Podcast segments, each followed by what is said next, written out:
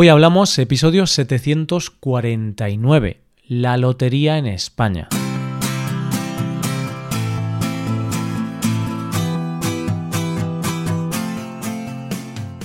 Bienvenido a Hoy Hablamos, el podcast para aprender español cada día. Ya lo sabes, publicamos nuestro podcast de lunes a viernes. Puedes escucharlo en iTunes, en Android o en nuestra página web.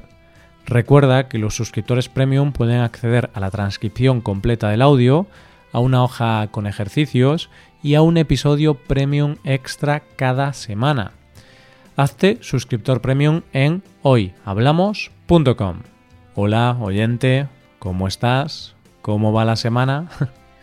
Cuando buscamos la palabra azar en el diccionario, las dos primeras definiciones que nos salen son totalmente opuestas, ya que por un lado significa casualidad, caso fortuito, y por otro lado, desgracia imprevista. Y es que muchas veces que te toque la lotería puede ser una alegría a la vez que una desgracia. Hoy hablamos de la lotería en España.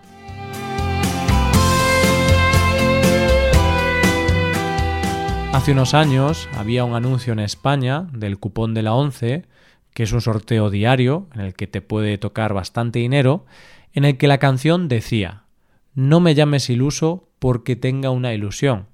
Si la suerte es caprichosa, el amor es ciego, y con el tuyo me ha tocado el cupón. Y es que, aunque sea una cuestión de azar, de probabilidades, aunque en el fondo pensamos y sabemos que no nos va a tocar, ¿quién no ha soñado alguna vez con que le toque la lotería?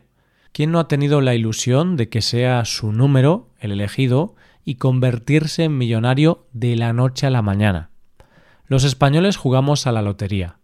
Realmente jugamos mucho a la lotería y no solo en los sorteos de Navidad, sino que jugamos todo el año. De hecho, dicen las encuestas que los españoles nos gastamos en la lotería una media de 377 euros al año.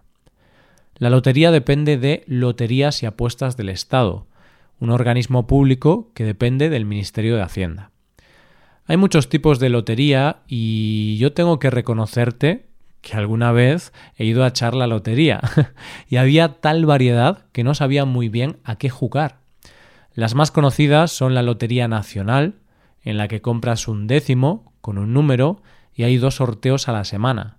Pero claro, sus dos sorteos más conocidos son el de Navidad, también conocido como el Gordo, y que se celebra el 22 de diciembre, y el sorteo del Niño, que se celebra el Día de los Reyes Magos.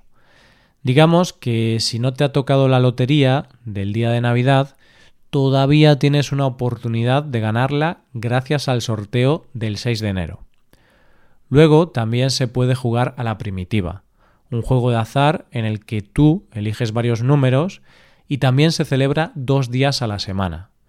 Puedes jugar a la versión más económica de la primitiva, que es la Bonoloto, que también son varios números y el sorteo es diario.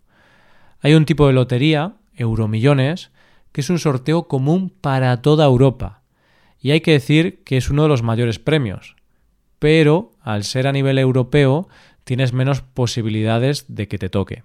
También existen los juegos que tienen relación al fútbol y a la hípica, y de todos esos, el juego de azar más conocido es la quiniela, donde se trata de acertar los resultados deportivos de la Liga Española de Fútbol. La quiniela es una lotería en la que es muy normal jugar en grupo, grupos de amigos, peñas o compañeros de trabajo que comparten los gastos y si toca se reparten el premio. Por supuesto, hoy en día este juego de azar se ha visto desplazado por el mundo de las apuestas deportivas. Como hemos visto, hay muchísimos tipos de loterías y otros juegos de azar, pero ¿cuándo surgió esto de la lotería? La primera lotería conocida en nuestro país, organizada por el Estado, fue obra de Carlos III. Carlos III creó la llamada Lotería Real en 1763 y era algo muy parecido a lo que hoy conocemos como la primitiva. Se inspiró en una lotería procedente de Nápoles y la creó con la idea de que el Estado recaudara fondos. Pero no sería hasta un siglo más tarde, más concretamente en 1811, cuando se creó en Cádiz la Lotería Nacional con la idea de que la hacienda pública saneara un poco sus arcas, puesto que se habían visto un poco debilitadas por la Guerra de la Independencia. En el siglo XX, viendo la cantidad de dinero que los españoles gastaban en lotería, decidieron ampliar esta oferta y se crearon otros juegos como la quiniela. Es decir, la lotería se creó con un único fin, que el Estado ganara dinero a costa de los ciudadanos, pero sin que estos se dieran cuenta, porque no es lo mismo comprar lotería que pagar impuestos. Entonces, hay mucha gente que afirma que realmente, si lo piensas, la lotería es otro impuesto más. La única diferencia es que si tienes muchísima suerte, pues ese impuesto que pagas algún día te hará ganar dinero.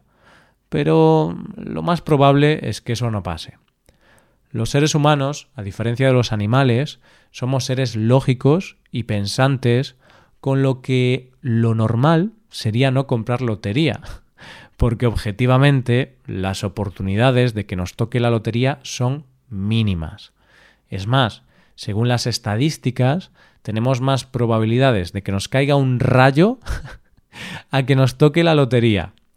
Y no te creas que estoy exagerando, las estadísticas hablan por sí mismas, ya que dicen que tenemos una posibilidad entre 13.983.816 de que nos toque la primitiva, una entre 600.000 de que nos toque la Lotería Nacional, una entre 85.000 de que nos toque la de Navidad y una entre 76.275.360 de que nos toque el euromillón. Así que no tiene sentido jugar a esto. Pero claro, seguimos jugando. Entonces, teniendo en cuenta que es ilógico jugar, ¿por qué seguimos jugando? Sobre este tema hay muchos estudios. Recientemente he leído un artículo sobre este tema del doctor Kevin Bennett en el que explica seis sesgos cognitivos que nos hacen pensar que es una buena idea apostar todas las semanas o jugar la lotería, aunque sea poco dinero. El primero de ellos es un optimismo poco realista, es decir, al existir una mínima posibilidad de que ganemos el premio, nuestro cerebro es incapaz de entender que las estadísticas van en nuestra contra, es decir, maximizamos nuestras posibilidades de ganar y minimizamos las posibilidades reales. Otro rasgo es la posibilidad, y es que al ver que hay gente que la gana, nuestras mentes nos dicen que nosotros la podemos ganar, así de simple. Aquí podemos recordar la típica frase de es difícil que toque, sí, pero alguien le tiene que tocar. La ilusión del control es otro de los rasgos y no es más que esa tendencia que tenemos los seres humanos a pensar que podemos controlar algo que está totalmente fuera de nuestro control, como es el azar. Esto ocurre, por ejemplo, cuando vas a comprar un número de la lotería y ves uno que coincide con tu cumpleaños, y piensas que eso no puede ser casualidad, y tienes que comprarlo porque seguro que toca. Otra de las cuestiones son las trampas sociales, es decir, sigues comprando lotería porque piensas que si no la compras, seguro que toca. Esto pasa mucho con la lotería de Navidad en las empresas, que compras por si toca, porque si toca, no quieres ser tú el único tonto que no compró. o si vas a un bar con frecuencia y venden un número de lotería, pues generalmente lo compras, por si acaso toca, porque como toque y tú seas el único que no lo compró, vas a estar muy triste. Un rasgo es también que es fácil de justificar, es decir, es muy poca inversión para lo que te puede tocar. Por ejemplo, gastas 20 euros en un décimo de lotería, pero puedes ganar 400.000. Entonces, el riesgo que corres es muy pequeño por una ganancia muy grande, aunque evidentemente la posibilidad de que te toque el mayor premio de la lotería de Navidad, el gordo, es de 1 entre 99.999. Aunque es cierto que si te pones a pensar en todo lo que te has gastado en lotería a lo largo de los años, igual no te gusta el resultado de la suma y te das cuenta de que has gastado muchísimo dinero. Y el último rasgo es que al jugar pensamos que el universo nos debe una buena noticia.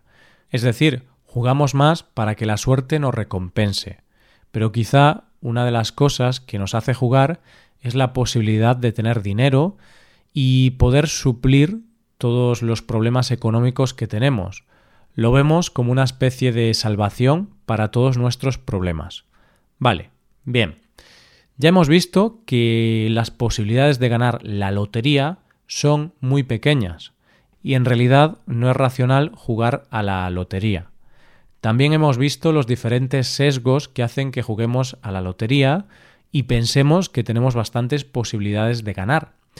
Pero bueno, oyente, una de las pocas cosas gratis en la vida es soñar.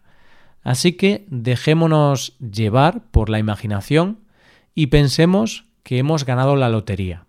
Emoción, alegría máxima, fiesta, pero pasado el momento inicial, pasado ese subidón, llega el momento de pensar ¿y ahora qué?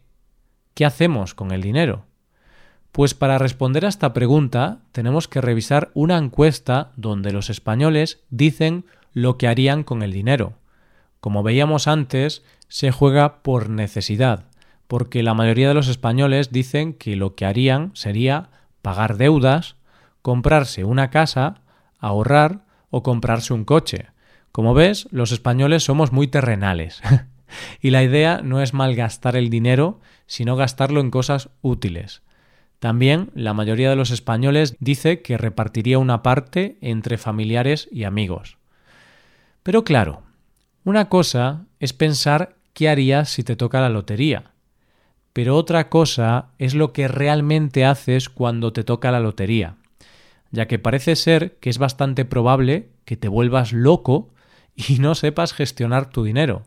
Es por eso que los expertos dicen que hay varios pasos a seguir en caso de ser uno de los afortunados.